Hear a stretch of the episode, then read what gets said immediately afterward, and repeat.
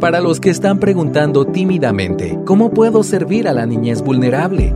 Para los que ya caminan en el M aquí. Para los que están a punto de empezar o quienes llevan una vida en esta trinchera. Para el cristiano con hambre y sed de justicia. Todos sean bienvenidos a otra edición de Religión Pura, el podcast de Alianza Cristiana para los Huérfanos, Evangelio, Familia, Iglesia y Sociedad. Hola, aquí estamos de regreso con David McCormick y un increíble invitado desde el sur, desde el sur, en Chile. Nos acompaña Cristóbal Cerón. Si ustedes no escucharon el episodio pasado, queremos que ustedes pongan pausa a este y regresen. Empezamos a hablar eh, con Cristóbal acerca de el tema de iglesias seguras, cómo es que se, se, define un poco lo de abuso espiritual y que todos estamos en riesgo de ser transformados en el monstruo que quizás ahora juzgamos. Entonces, mm. eh, fue un episodio muy alentador, precioso, en el cual pues eh, se nos regresó la mirada al Evangelio, que ese es al final de cuentas eh, la meta de cualquier esfuerzo que hagamos. Entonces, nuevamente, muchas gracias, Cristóbal, por acompañarnos. Te agradecemos muchísimo tu tiempo. Gracias a ustedes, Aisha, David, por poner estas temáticas que son tan, tan importantes para la Iglesia de Latinoamérica hoy día. Sí. Bueno, pues eh, retomando el hilo de donde dejamos nuestra conversación pasada, Em, ¿Por qué no partimos entonces de algún tipo de definición de cómo se vería, cómo sería una iglesia segura?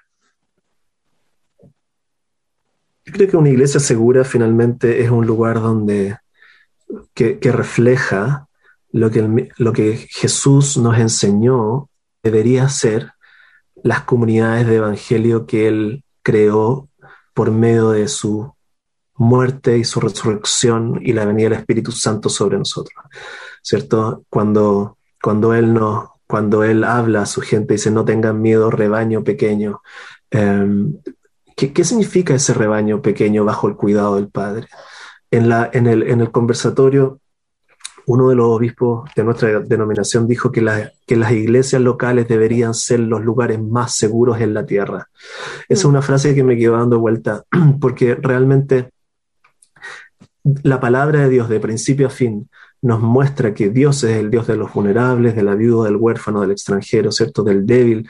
Y por lo tanto, nuestros ambientes cristianos que profesan a Jesucristo como Señor deberían ser lugares hospitalarios para los que no son nada, para los mm. que han sido desarraigados de la identidad de, de los que son poderosos del mundo y no encuentran en los poderes de este mundo ningún lugar seguro donde, de donde pararse. Em, y la iglesia le ofrece un lugar donde ellos pueden, sin ser nada, encontrar que son mm. amados por el Padre, que, que se les entrega una identidad nueva, que se les entrega un propósito nuevo, que no tienen que tener sus vidas armadas para poder ser respetados, sino que son gente en proceso de renovación por el Padre y por lo tanto, en primera instancia, la definición de una iglesia segura es una iglesia hospitalaria para el vulnerable, mm. donde, lamentablemente, porque vivimos en un mundo caído, esta iglesia ha aprendido a establecer protocolos prácticos para cuidarse a sí misma de su potencial de abuso en un contexto donde todos nos conocemos potenciales abusadores.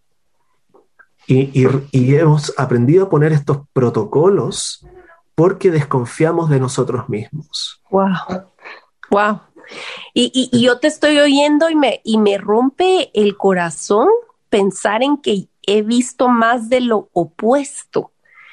Iglesias que han aprendido las mañas del mundo o más bien solo reforzado lo que su carne quiere, porque mm. vamos tras el poder y deseamos mucho estar entre los poderosos, no defender al débil, no ser la voz o una, un oasis para el quebrantado, sino el que se solapa, el que, el que se codea con el poderoso, y eso es en mm. contra de mm. nuestro Señor Jesucristo, ¿verdad? O sea, todo lo que tú acabaste de, de, enunciar, ¿verdad? Em, lastimosamente veo en muchos casos lo opuesto. Nos vislumbra, nos impresiona la grandeza y queremos estar entre los grandes y eso es un error muy, muy grande, ¿verdad? Yo quisiera que mm. más muchachos que están pensando en entrar al ministerio escucharan este episodio y vieran si este es el costo que quieren eh, pagar, porque vale la pena, el Señor vale la pena, pero que si su idea de entrar al ministerio es ser este super pastor influyente de mm. moda, etcétera, etcétera, y no quiero decir que eso sea sinónimo con eh, eh, que estás afuera de la voluntad de Dios, ser súper de moda y tener un éxito, digamos, entre comillas, pero que nos tenemos que cuidar porque nuestro corazón es muy engañoso y es muy fácilmente atraído hacia lo atractivo, o sea, a, lo que nuestros ojos consideran bueno y atractivo. Mm, este, mm. y quizás esto, esto me lleva a, lo siguiente. Em, yo estuve ahí escuchando un, rato eh, durante los conversatorios y alguien decía, bueno, una, digamos, una vulnerabilidad para una iglesia es que el púlpito no esté seguro, en el sentido de que sí, la teología y el pastor no esté centrado en la palabra, no están exponiendo fielmente a Cristo cada domingo, ¿Hay vulnerabilidad más elevada? Quizás sí, pero mm. que tus estudiantes y, la, y, la, y, los que estábamos ahí estuvimos de acuerdo en que no siempre una teología correcta va a impedir el abuso, ¿verdad? Y quisiera que tal vez ahondaras un poco en ese punto. Mm. Claramente, no una teología correcta no, una teología correcta no necesariamente evita el abuso. Y, eso lo evidencia simplemente todo el rango de iglesias que hoy día, con buena teología o mala teología, han estado finalmente acusadas de todo tipo de, de abusos, ¿cierto? Como decíamos anteriormente, una teología correcta se puede entender como una, una jaula desde, desde, desde donde tú te crees protegido, protegida y usas la teología como una fuente de poder, como una, una fuente de seguridad, como tu lugar de pertenencia. Y nuevamente caímos de vuelta en lo que el apóstol Pablo decía, eh, esto me da reputación. Y hoy día lo hemos visto mucho, ¿cierto? En, Latinoamérica, personas que vienen de un contexto, eh, no sé, extremadamente neopentecostal y vienen arrancando ese tipo de teología para encontrarse en una teología más reformada, por ejemplo, y están tan felices de descubrir este Evangelio de la Gracia y de los grandes escritores de 500 años, Calvino, etcétera, etcétera, y de pronto, más que encontrarse con el Cristo, del Evangelio se encuentran con los autores y terminan haciéndolos a ellos sus nuevos próceres y sus nuevos objetos de idolatría y, sus nuevos lugares de pertenencia y su nuevo lugar de poder. Y eso es finalmente un tremendo riesgo, porque terminas posiblemente, nuevamente, termina eh, siendo aquella, aquella persona que nunca querías ser. En vez de encontrarte con, Cristo, te, te, encuentras con tu grupo de amigos que piensan todos como tú y terminas abusando a los que no piensan como tú. Lo he visto tantas veces. Una arrogancia teológica tremenda, hablando burlescamente de todos nuestros hermanos pentecostales a lo largo de toda Latinoamérica que por años se han sacado, pero la mugre, decimos en Chile, sirviendo a los lugares más pobres de Latinoamérica para llevar el Evangelio. Y hoy día, ¿cierto? Con esta supuesta intelectualidad y nueva teología reformada, se empieza a burlar de toda una obra tremenda. Bueno, tendríamos que tener mucho cuidado con eso, nos estamos metiendo a otro tema, pero, pero una teología correcta que evita el abuso es una teología que finalmente te va a llevar al pastor y a tu iglesia, a todos juntos depender única y exclusivamente de Jesucristo para tu salvación, para tu identidad, para tu valor los pastores tenemos tremenda responsabilidad en eso, en el sentido de modelar. ¿Qué significa? Un hombre a los pies de la cruz, ¿cierto? Porque tú y yo, como pastores, tarde o temprano, siempre vamos a, enfrentar la, la tentación de escondernos en Jesucristo o escondernos en nuestra propia justicia. En el diario vivir, te estoy diciendo, cuando una persona viene de tu iglesia y te pregunta, oh pastor, ¿cómo estás? Tú, en ese momento, tan sencillo, tú tienes dos opciones, esconderte en la gracia de Jesucristo o esconderte en tu propia justicia. Y si tú no estás bien en ese día y, y te están preguntando cómo estás, y si tu corazón no está seguro en el Señor, tú le vas a mentir a esa persona que está, te estás preguntando cómo estás. Y cuando empiezas a mentirle a tu congregación, porque no estás seguro de dónde está tu corazón, entonces la congregación se empieza a acostumbrar de que el pastor está siempre bien. Wow. Y que si el pastor está siempre bien, entonces el cristiano debería estar siempre bien. ¿Cierto? Y, y ahí empezamos la lógica de aparentar. Yo le doy gracias al Señor que tengo amigos en la iglesia que muchos, hay algunos que son hijos de pastores y no me permite, no me permiten estar siempre bien.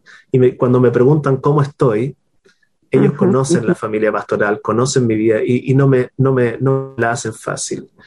Y, mm. y, y, cuando me preguntan cómo estoy, les respondo cómo estoy. Pero sinceramente a ella e, es, es, difícil responder cómo estoy.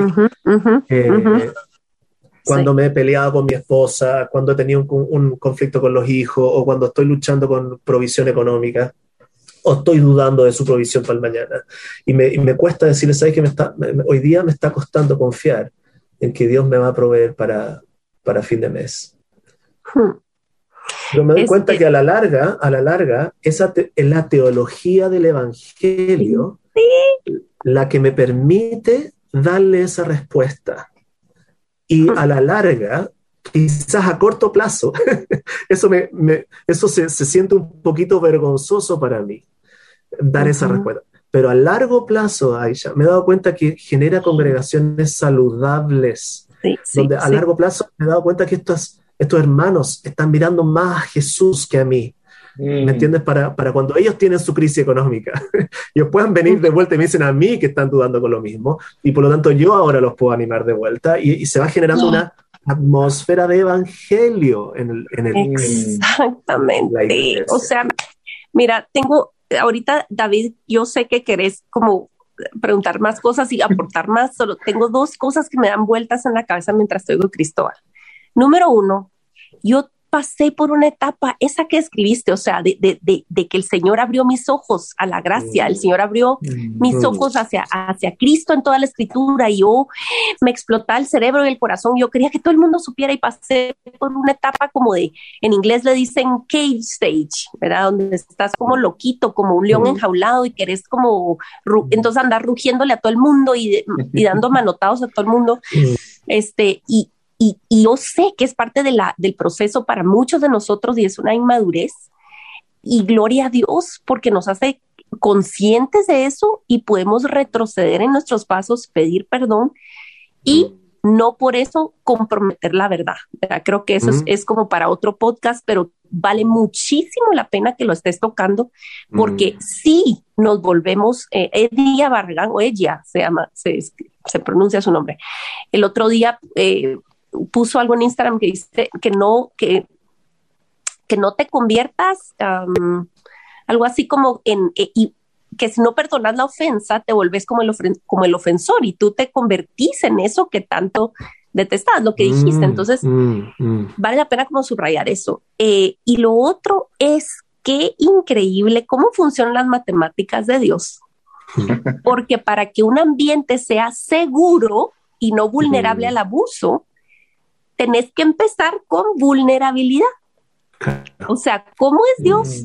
Mm, mm. Que el liderazgo está llamado a vulnerabilidad para que el mm. resultado sea seguridad. Que cuando vos empezás a hacer como costra, empezás a hacer ese castillo que tú hablaste en el episodio pasado, empezás a, a, construir barreras y fachadas y esto para disque estar seguro, Mm. Realmente lo que estás haciendo es ser totalmente vulnerable para ataques tremendos en un futuro, para mm. ti y para la congregación. Exactamente. Este, entonces no, no sé, me parece increíble, ¿verdad? Eh, esta mm. conexión que pareciera no tan, no tan obvia. Ahora sí, David, te dejo la, la bola. No, no, no. La verdad que estaba pensando mucho de lo mismo y solo si, si nosotros y el pastor o quien sea van a mentir en lo pequeño, que es cómo estás. O sea, ese, ¿dónde va a terminar eso? Mintiendo en lo grande. Aquí no Mm. pasa nada, ¿verdad? Aquí no, todos estamos bien. Nosotros líderes tenemos la unción y eh, por alguna razón Dios nos protege de, o sea, de Mm. alguna forma de nosotros mismos y no es cierto, Mm. ¿verdad? Entonces, me encanta eso de que si mentimos en lo pequeño, vamos a mentir en lo grande. ¿Y qué, qué meta? ¿Quién, quién puso esa meta de que siempre queremos, tenemos que estar bien?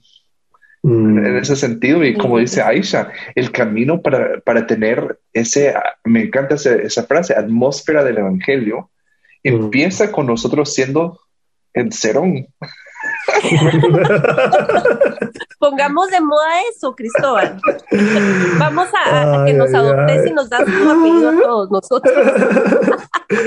Bueno, el, el- el apóstol Pablo lo dice ahí en, en- en Primera de Corintios, ¿cierto? Eh, que Dios escogió lo que no es nada para avergonzar a lo que es.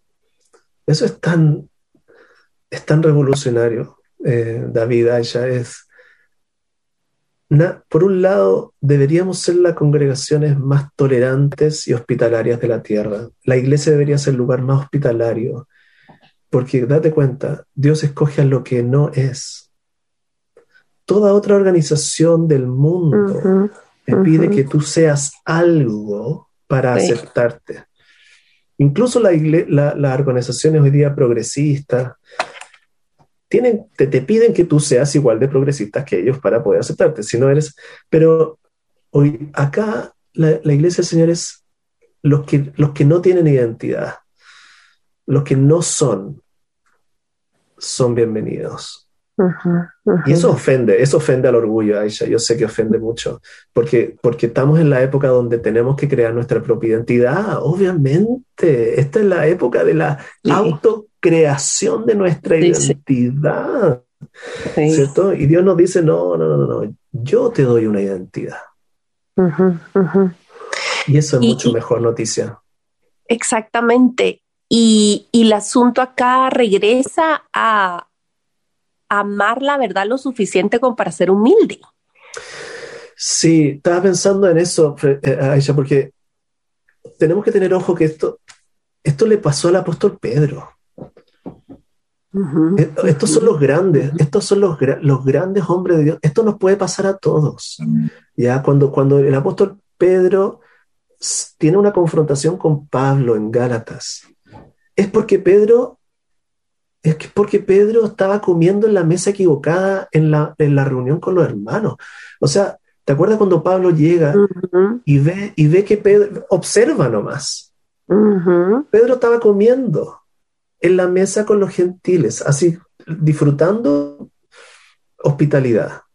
Y a- hasta que llegaron un grupo de gente que Pedro respetaba mucho más. Ujú, Y Pedro tiene miedo en el corazón. Y Pablo ve que Pedro se cambió de mesa. Esta es una actitud cotidiana de la, de la iglesia, Aisha. O sea, en un retiro familiar. Juanito está, convers- eh, Juanito está sentado en una mesa y Juanito se cambió a otra mesa. Y Pablo que ve, Sí. Pablo Como que fuera secundaria, te digo, se me hace una escena de estas como de, de secundaria gringa donde la, la mesa de los populares y la, y la mesa de los rechas. Exacto, exacto. Y, y Pablo mira esto y dice, eso no es la atmósfera del Evangelio. ¿Al- ¿Qué le pasa a Pedro? Y dice, tú tuviste miedo, Mm, tú comías con ellos hasta que llegaron estos otros y perdiste tu seguridad en la identidad que Dios te ha dado y te fuiste a buscar tu reputación con los grandes, con los antiguos. Y Pablo dice, no, no, no, yo soy justificado por la fe, somos justificados por la fe, Pedro. Y eso significa que tú y yo somos igualmente pecadores y que nuestra ida- identidad viene de Jesucristo. Entonces, ojo que, para generar iglesias seguras, tenemos que analizar nuestros miedos como pastores, como líderes. Miedos. Eh, Sí. porque nuestros miedos finalmente van a dejar en descubierto a los vulnerables que Dios nos ha mandado a cuidar. Hmm. Este, este es, es un punto que tocamos en la en el episodio pasado. David te preguntó, o David comentó acerca de cómo el orgullo se interpone para las iglesias seguras, pero ahorita estás tocando un punto mm. central también. Creo mm. que, que está súper relacionado, pero es otra cosa. O sea, hay orgullo mm. y es decir, yo puedo hacer las cosas bien o aquí no está pasando nada o qué miedo que me vengan a, contar las costillas o decir que no sé acerca de este tema. Y por el otro lado, da miedo. O sea, no es fácil. Eh, es decir, creo que la mayoría de pastores entran al ministerio con un llamamiento genuino de querer edificar la iglesia, de edificar el reino, y de repente empiezan a, saltar los sapos de la olla, pues empezás a oír casos de esposas maltratadas y el hombre parece ser un santo allá sentado en la congregación. Entonces, mm. hay, un, hay un miedo genuino ahí. Y hay un miedo sobre todo los que trabajan en congregaciones donde las congregaciones los financian o las denominaciones finalmente los tienen contratados. Los pastores tenemos que lidiar con nuestros líderes, nuestros jefes y con, con la sensación de que finalmente nuestro también es nuestro trabajo. Y si yo denuncio un abuso de poder de mi jefe hacia mi vida, puedo quedar cesante. Mm por ejemplo. Eso es un miedo, ¿cierto? Es un miedo a que, yo pierda mi trabajo si acaso denuncio algo que, no está bien. Entonces, nuevamente, no es solamente orgullo, sino que también miedo. ¿Miedo es qué sentido? Que necesito volver a recordar el Evangelio. El Señor es mi pastor, nada me faltará. Y si el Señor es mi pastor hoy día, como pastor, quiere decir que puedo enfrentar, puedo denunciar escenarios de abuso dentro de mi propia congregación o denominación por, aunque no sepa qué es lo que va a salir de todo esto, puedo entrar a la tormenta con Jesús, puedo entrar a la incertidumbre con Jesús, porque Jesús me ha dicho, Él va a estar conmigo, aunque mi padre y mi madre me dejarán, yo estaré, yo te sostendré en tus brazos, dice. Y, Hebreos dice también, eh, nos anima a no confiar en nuestro dinero, eh, en el dinero, porque Dios es quien proveerá todo lo que necesitamos. Entonces, entrar a la incertidumbre, entrar a la, a la tormenta con Jesús, cuando tenemos que obedecerlo a Él antes que los hombres, finalmente es algo que cada pastor y líder tiene que lidiar para poder generar ambientes seguros en su congregación. Y a veces le pasa a un laico, por ejemplo, que tiene que enfrentar a, a, su pastor, que su pastor está teniendo prácticas abusivas. Ese laico tiene que ser suficientemente valiente para poder confiar que Jesús va a estar ahí, ¿cierto? Cuando enfrenta estas temáticas dolorosas, em, sin saber cuál va a ser el fruto de todo esto, ¿cierto? Entonces hay orgullo, hay miedo, em, y un montón de cosas que finalmente tú decías anteriormente, los pastores mismos somos responsables de estar enseñando bien la palabra de Dios. Si nosotros hemos alimentado nuestra iglesia con palabra de Dios por años, ¿cierto? Animándolas a que Jesús sea su pastor, cuando el pastor o líder empieza a tener prácticas abusivas, ellos van a buscar honrar a su, al pastor que tú les enseñaste, honrar al pastor que, del, cual tú les hablaste, más que a ti. Y esa es parte, y esa es parte de, nuestra, de nuestra labor.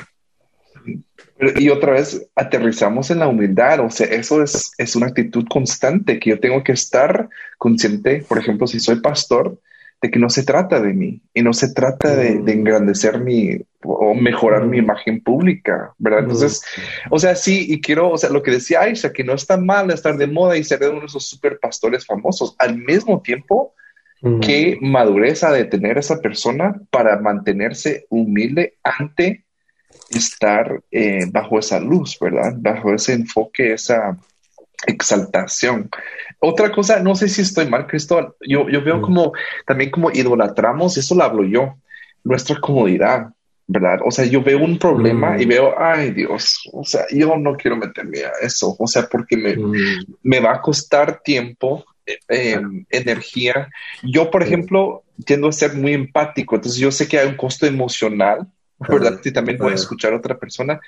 Yo creo que también como que evitamos ciertas cosas porque también nos acomodamos y decimos, yo prefiero estar así como ignorante de lo que está realmente sucediendo. ¿Has visto eso?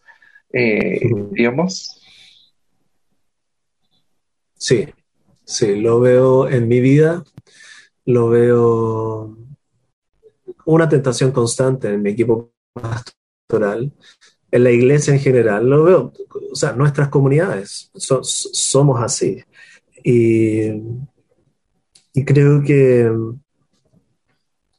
creo que, que es tan importante liderar en, en, la diversidad de dones y capacidades que Dios le ha dado al cuerpo.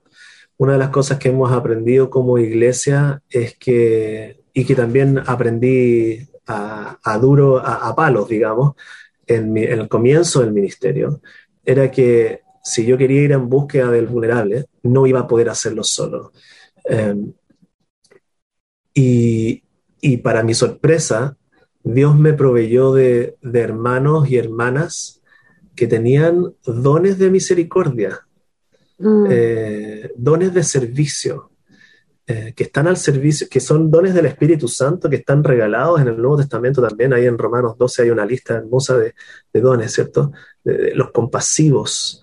Y, y, y, y, cuando yo me vi enfrentado a cosas que me superaban en relación a vulnerables de, que llegaron a nuestra iglesia, pero me superaban a nivel de eh, tratamiento psiquiátrico, a que la persona está en situación calle, a que la persona ahora se está intentando suicidar o está dejando algún caos en alguna parte de la ciudad y, no, no sé qué hacer. Dios proveyó a un ejército de hermanos que quizás estaban escondidos dentro de la misma congregación, pero que los vulnerables los provocaron al servicio por los dones que el Espíritu Santo le había dado. Y, y creo que cuando nosotros han sido de alguna manera ellos los que nos han ayudado a, a balancear las debilidades que como liderazgos tenemos, cuando enfrentamos temas grandes, ¿cierto? Entonces hemos ido aprendiendo, por ejemplo, que una persona vulnerable, en torno a ella podemos hacer un, un grupo de cuidadores, ¿cierto? Y ese grupo de cuidadores de alguna manera tiene diferentes dones y fortalezas uh -huh. y contactos para poder servir a esa persona en diferentes momentos.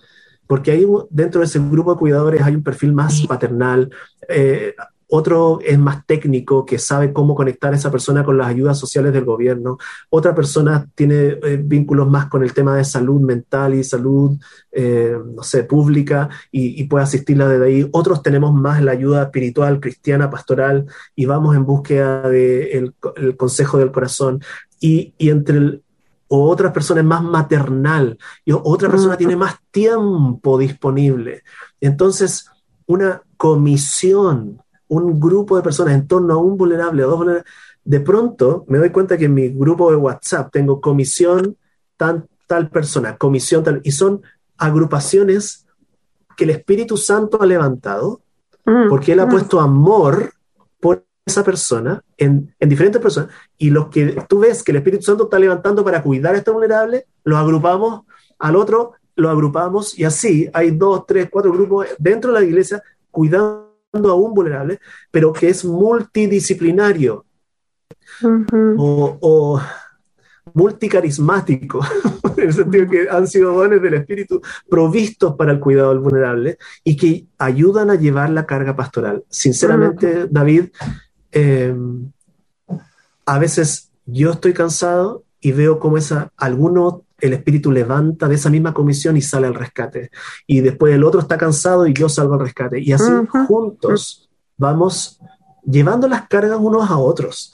Eh, y también reconociendo, reconociendo, ha salido tremendas oportunidades para pastorear esas comisiones también. Cuando dentro de esas comisiones hay alguno que dice, yo soy el que más ama a esta persona y la autojusticia, ¿cierto? Yo guardo silencio hasta que el mismo Señor le muestre que no es el que más ama, porque simplemente somos pecadores y tarde o temprano vamos a hacer agua por algún lado. Y ahí salimos al rescate de esa persona que creía que era tan buena y la vamos a rescatar con el Evangelio de Gracia. Y le modelamos qué significa amar a alguien que no ama siempre.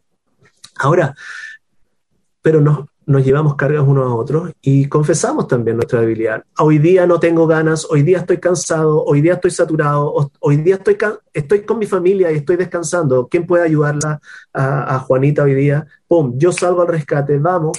Y poco a poco se va generando una cultura interdisciplinaria, intercarismática al rescate de los vulnerables. Mm. Es algo como bien orgánico, porque cuando hay dependencia en el Señor y ya hablamos de que no se trata de que tú intentes hacer el trabajo que no te corresponde. Cuando tú estás siendo humilde delante de Dios y conoces tus límites, pedís ayuda y el Señor no es cruel. Aquí lo decimos mm. constantemente, o sea, Dios no te va a mandar a hacer un trabajo mm. que Él no va a proveer para sustentar. Entonces, nunca tenemos que tener temor de decirle que sí al Señor, tenemos que tener temor de no obedecerle y mm. de querer hacer todo nosotros. Ninguna de esas dos cosas puede pasar si queremos ser fieles en el Señor. Entonces, em, algo maravilloso que pasa, que noto que pasa, es que cuando la iglesia acude al llamamiento de proteger al vulnerable, no solo se beneficia el que está siendo protegido, sino el Señor trabaja internamente en corazones y en relaciones de gente que se supone que es madura, que está yendo al rescate, como lo que tú estás describiendo. O sea, es increíble el trabajo profundo que Dios hace cada vez que da un llamado al vulnerable, ¿verdad? Eh, entonces, me parece precioso que lo estás confirmando con, esta, con este relato tuyo, ¿verdad? Y yo quiero animar a quienes nos están escuchando de que, de que no es como que vos abriste un ministerio y ahora hay comisiones formales, o sea, no es algo formal o estructurado en papel, así como tal cual, sino es una provisión de Dios y el Señor va dando sabiduría para hacer estas pequeñas estructuras simples para vivir de una manera ordenada y una manera solidaria realmente. ¿Qué, qué, qué, qué ánimo le podrías dar a alguien que está viendo que hay mucha carga y está abrumado? O sea, ¿cómo empezás? ¿Cómo empezás? Creo que, mm, es importante, si, tú eres parte de una congregación y una congregación que ama a Cristo, y tienes un pastor que ama a Cristo, em, y, y tú tienes la sensación de que hay cosas que faltan por hacer en tu iglesia, o que no se está cuidando bien, pero lo esencial está, o sea, un amor por Jesús, ¿cierto? Un, pastor enseñable, ¿cierto? Yo te animaría a, a cuidar tu corazón de la autojustificación y, creer que tú eres la que lo ve todo con claridad o el que tiene toda la razón.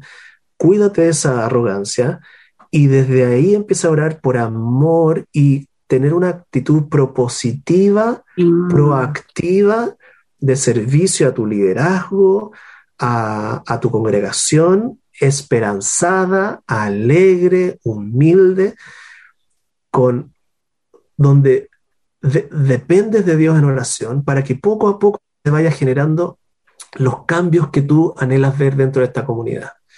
Em, creo que el carácter alegre y esperanzado, buscando cambios a mediano, largo plazo, más que buscando simplemente un cambio producto de que justo hoy día tuviste una emoción misericordiosa y, quieres todo cambiado ahora. esas cosas más que ayudar rompen. Pero si realmente crees que Dios está poniendo algo en tu corazón para, para transformar esta comunidad en una, y darle una atmósfera de evangelio, entonces pide al Señor que te cuide de tu autojusticia y mm. que poco a poco te llene de alegría y esperanza para ser un, mm. instrumento de, influencia en el Evangelio en tu entorno. Eso partiría diciendo, porque finalmente Dios te tiene en ese lugar. Eh, también para trabajar en tu propio corazón, áreas de, alegría, de esperanza, de servicio, de perseverancia, que, Él quiere que tú trabajes y que vaya siendo transformado a la imagen de Jesús. Ahora, si hay contextos donde hay un liderazgo que no es enseñable, que no está dispuesto a abrir la Biblia, que no quiere escuchar del mm. Evangelio, que no se somete al Evangelio de Cristo, bueno, ahí cada uno tendrá que tomar decisiones y ver si efectivamente estás en un lugar de, que, que, te escucha y que está disponible para, para el Evangelio o está con la puerta cerrada y finalmente hay que tener de alguna manera una labor un poquito más profética, más punzante y quizás si te dejan influir ahí, aún en ese contexto, influye todo lo que puedas. Pero si no te dejan influir con el Evangelio, si tus dones no están siendo eh, alimentados ni empujados para el servicio, yo creo que ahí ya hay momentos donde finalmente tienes que tomar una decisión de si quieres proyectarte en esa congregación o cambiarte a una donde tú florezcas también como, como parte del miembro del cuerpo de Cristo. Mm. Tener en mente que esto es una carrera, una maratón de largo plazo. Sí. ¿Verdad? en cualquier caso, desde cualquier ámbito de servicio, pero si estamos hablando de iglesia segura, de atender a un vulnerable, o sea, no es que alguien tiene un hueso roto, va a ir a la sala de emergencias, lo van a inyectar y va a salir. Solamente eh, cuando hablamos de abuso doméstico es súper enredado. Cuando hablamos de abuso sexual, son capas de capas de trauma que requerían una vida de servicio, una vida de terapia, una vida de... Entonces estamos hablando de largo plazo, ¿verdad? Y lo que hablamos brevemente en el episodio pasado, que David mencionó, no es una sopa instantánea, o sea, esto no es una cosa de respuestas fáciles y necesitamos esa, em, esa actitud de corazón, eh, pedirle al Señor esa humildad, esa esperanza y ese gozo, porque no podemos tampoco partir ni de la indignación, ni del, ni del, ni del enojo, ni de la autojusticia, obviamente. Entonces, qué importante es recordar que es de largo plazo, de largo plazo. Sí, sí, sí. Y hay momentos, hay momentos para el enojo, Aisha, yo creo Para, para, el enojo santo, para el, basta ya. Esto es insoportable, esto es insoportable ante el ojo del Señor y, y, hay que hacer algo y hay que levantar. Y, y, esos son momentos donde, donde simplemente tiene que ser guiados por el mismo Señor. Y también yo recomendaría a esa persona, si, si, si llegó un momento de basta ya en su comunidad, probablemente no es el único que lo está pensando. Y ahí sería mm. bueno hablar con otros hermanos que de alguna manera están sintiendo lo mismo, percibiendo lo mismo, orar juntos, mm. pedir ayuda externa, que vengan otros ojos a mirar el escenario para, para, para tener certeza de que estamos evaluando correctamente el escenario. Mm. Qué importante. Em, cuando los acompañé un rato en el conversatorio, pues tocamos el tema del lamento tocamos ese espacio necesario de tenemos que quebrantarnos hacia estas, estas uh, situaciones de mm. injusticia dentro de la iglesia. Mm, ¿Verdad? Sí, mm. sí, y yo recuerdo que, terminamos esa sección contigo simplemente lamentándonos delante de Dios, o sea, presentando al Señor esta queja, este dolor, esta, esta, este quebranto de corazón, porque de verdad indigna y, y lo, a lo que me refería, yo, eso no puede ser la gasolina que mm. sostenga a largo plazo. Mm. Tiene un lugar y es necesario, no lo quiero eliminar. Bueno, al final de cuentas, mi primer libro se llama Lágrimas Valientes por algo, mm, porque yo, yo valoro mucho y tiene un lugar esa indignación y esa desesperación, ¿verdad? Eh, y quizás pudiéramos dirigir algunas palabras a la gente que está en ese punto ahora. Sí, sí, sí, sí. Yo creo que hay, lo, que hay un enojo que viene del Señor el enojo de Jesús en el templo, ¿cierto? Eh, han convertido la casa de oración para todas las naciones, Aisha. Mi casa, la casa del Padre de oración, el lugar donde era un lugar de avivamiento y de hospitalidad para las naciones, en una cueva de ladrones. ¿Cuánto Jesús ama a su iglesia? Que estuvo dispuesto a hacer un látigo de cuerdas. Eh, un día me quedé pensando en el tiempo que Jesús destinó para hacer un mm. látigo de cuerdas, dice en, Juan, dice que él mismo lo hizo. Eh, tiene que haber habido un proceso ahí, analizando mientras tejía eso. Em, ¿Cómo me voy a enojar? ¿Qué voy a hacer? ¿Qué voy a decir? Este enojo es santo, Señor. Imagínate esa conversación mientras hace el mm. látigo. Em, hay un, un, un, celo que viene del Padre. Y como nosotros y tú y yo somos Jesús, necesitamos saber si nuestros enojos corresponden cuando preguntamos a personas sabias también, a otros, a otros ojos. Y dice, ¿es, ¿es sabio que me enoje por esto? Y entre varios evaluamos si este es un enojo santo, vamos. Vamos con todo y con todo lo que significa eso. Y eso no es murmuración, porque eso es aparte de la manipulación que, del abuso espiritual es cualquier mm. objeción, cualquier observación, cualquier pregunta es vista como rebeldía y como traición. Entonces mm. la gente se calla Y mucha gente que sale de mm. congregaciones abusivas sale callada o sale sonriendo, incluso con una despedida muy linda y todo, porque les da mm. Miedo, porque les han educado para callarse lo que es injusto y lo que debería de ameritar enojo. Sí, sí. Y eso hay que, hay que si nos vamos a enojar, asegurarnos de que nos vamos a enojar correctamente. y, ese enojo es imparable, ese enojo es santo y va a dar el fruto que Dios quiere que dé. Hmm. Tenemos que tener ojo con el cuidado, con el enojo de la autojusticia, de, de nuestro orgullo, de que en esta iglesia en realidad no me están honrando a mí como merezco. Esta iglesia no, es, ese enojo que viene de que yo no estoy teniendo el poder que quiero en este lugar. Mm, mm. ¿Cierto? Y por eso entonces voy a destruir gente. Eh, mm. Ese es un enojo que la gente lo se da dar cuenta y destruye finalmente. Y, finalmente no es un enojo que viene del Señor.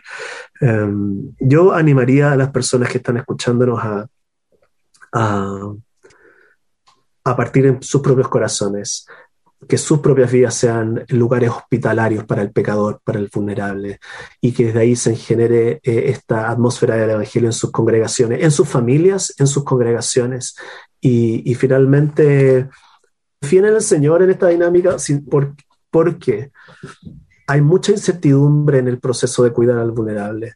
Em, yo, a mi vergüenza, Aisha, yo me doy cuenta revisando la planificación de mi iglesia Mm. Para cuando fui a plantar la iglesia, no había una sola palabra de, de ministerio de cuidado al vulnerable.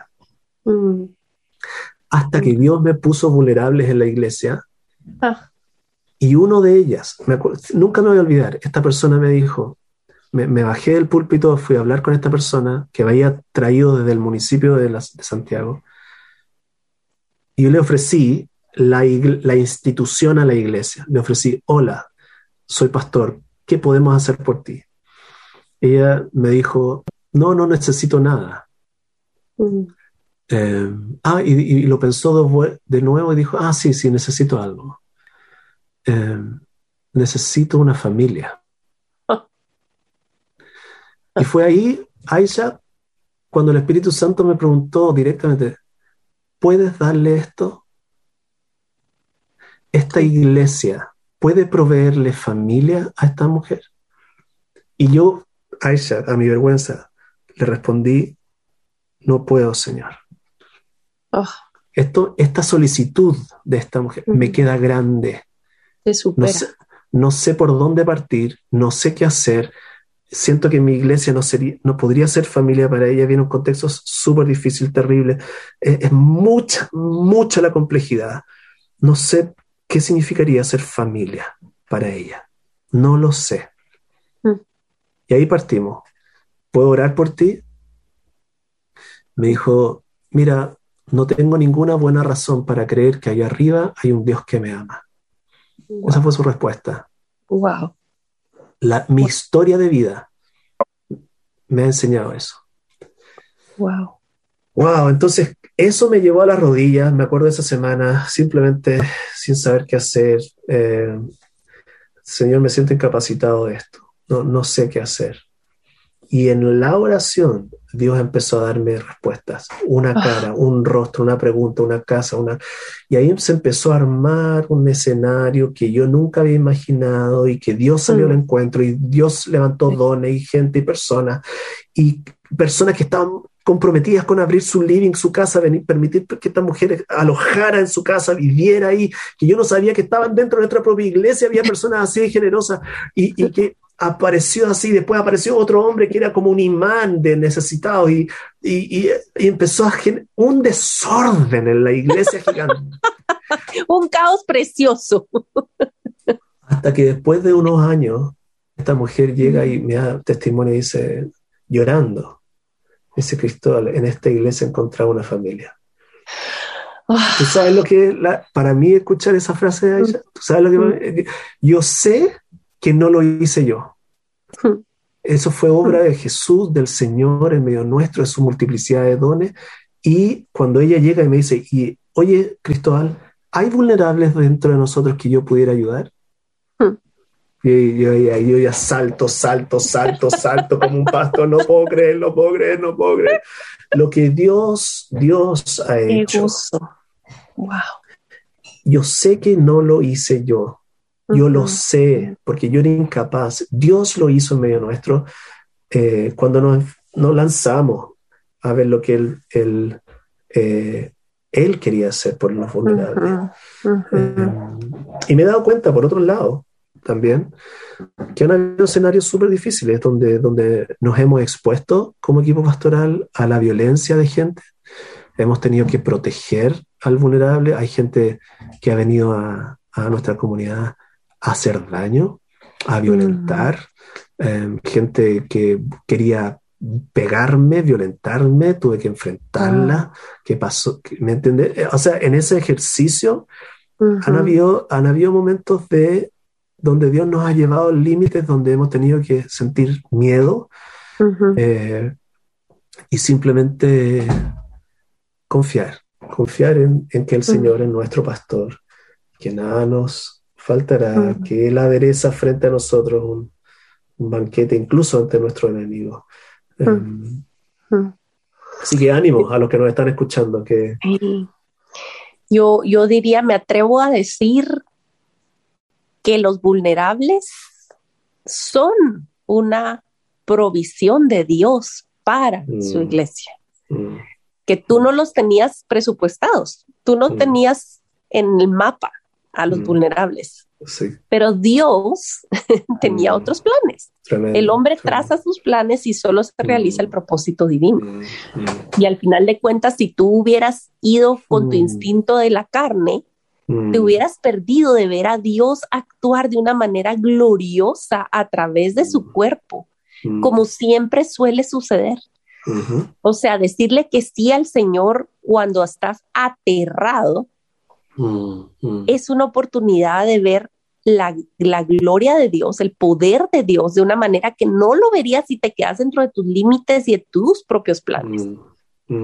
Entonces creo que es una invitación Mm. a no temer, a tener más bien un temor santo, un temor mm. al Señor, no un temor de las circunstancias o de meternos. Aquí, eh, Cristóbal, tenemos una, una frase que ya es muy querida por la audiencia, que nos metemos al callejón de las trompadas. Y yo creo que, que, Cristóbal inauguró una nueva ala hoy. O sea, creo que, que, que, te vamos a dar una copia de la llave para que vengas más seguido, Cristóbal. Me encantaría, que, creo que, que, queda otra conversación pendiente, qué significa ser una iglesia, que otro tema sería, eh, para ser una iglesia vulnerable, significa que estamos renunciando a ser la iglesia del centro comercial del domingo, ¿cierto? Y, y, del, y, ya, porque, porque si queremos luces y, parafernalia y etcétera, eh, ese es otro tipo de modelo que no necesariamente eh, genera hospitalidad. Es, otra cosa. Entonces, quizás por ahí hay otro tema que levantar, pero... Uf, te vamos a tener de vuelta seguro. Vamos a poner fecha al terminar aquí de grabar.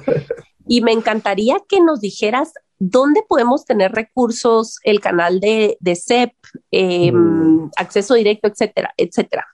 Mm, mm.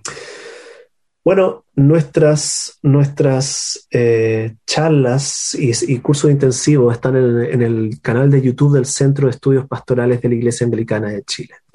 Ahí están diferentes tipos de conversatorios que hemos tenido a, lo largo de nuestra vida y también em, charlas como, como también el año pasado estuvimos haciendo una, serie de, de enseñanzas respecto a cómo Cómo, cómo, formar pastores saludables.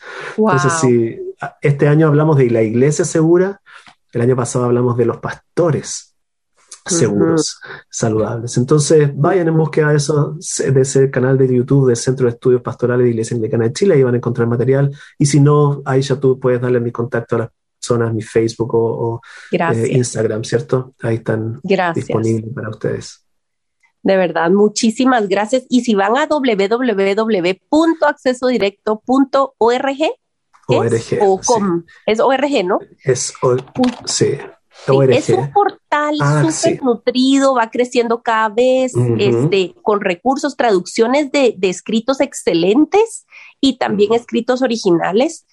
Y tienen varios estudios para grupos pequeños gratuitos en PDF que pueden bajar e imprimir.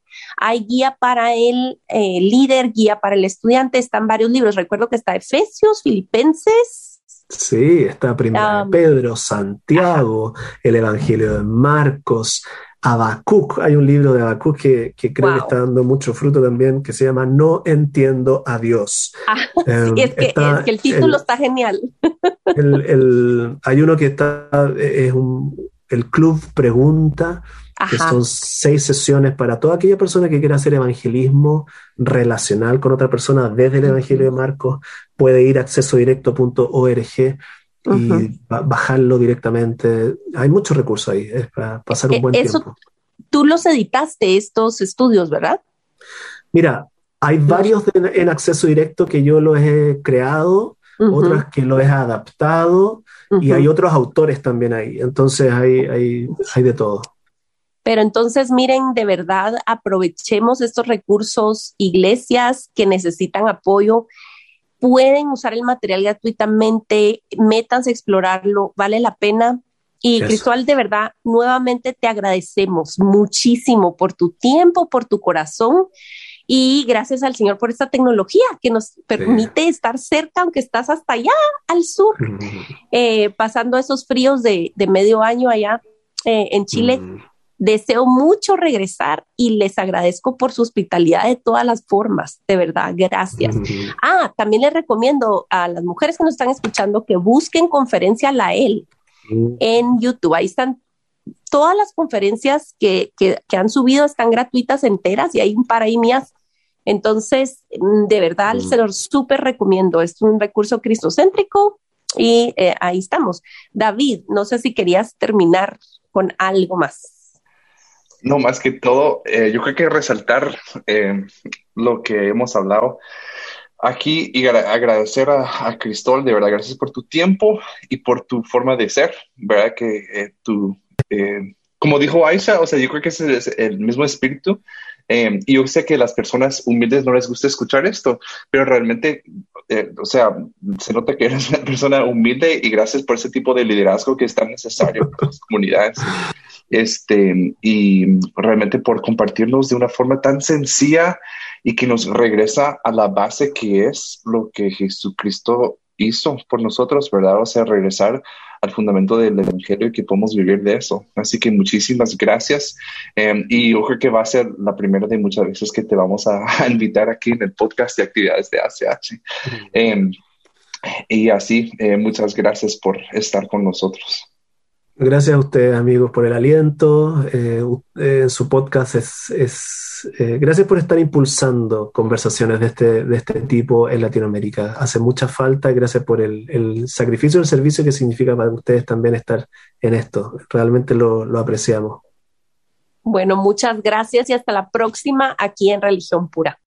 Porque la religión pura y sin mancha delante de nuestro Dios y Padre es esta, visitar a los huérfanos y a las viudas en sus aflicciones y guardarse sin mancha del mundo. Muchas gracias por acompañarnos en otro episodio de Religión Pura. Síguenos en nuestras redes como Alianza Cristiana para los Huérfanos.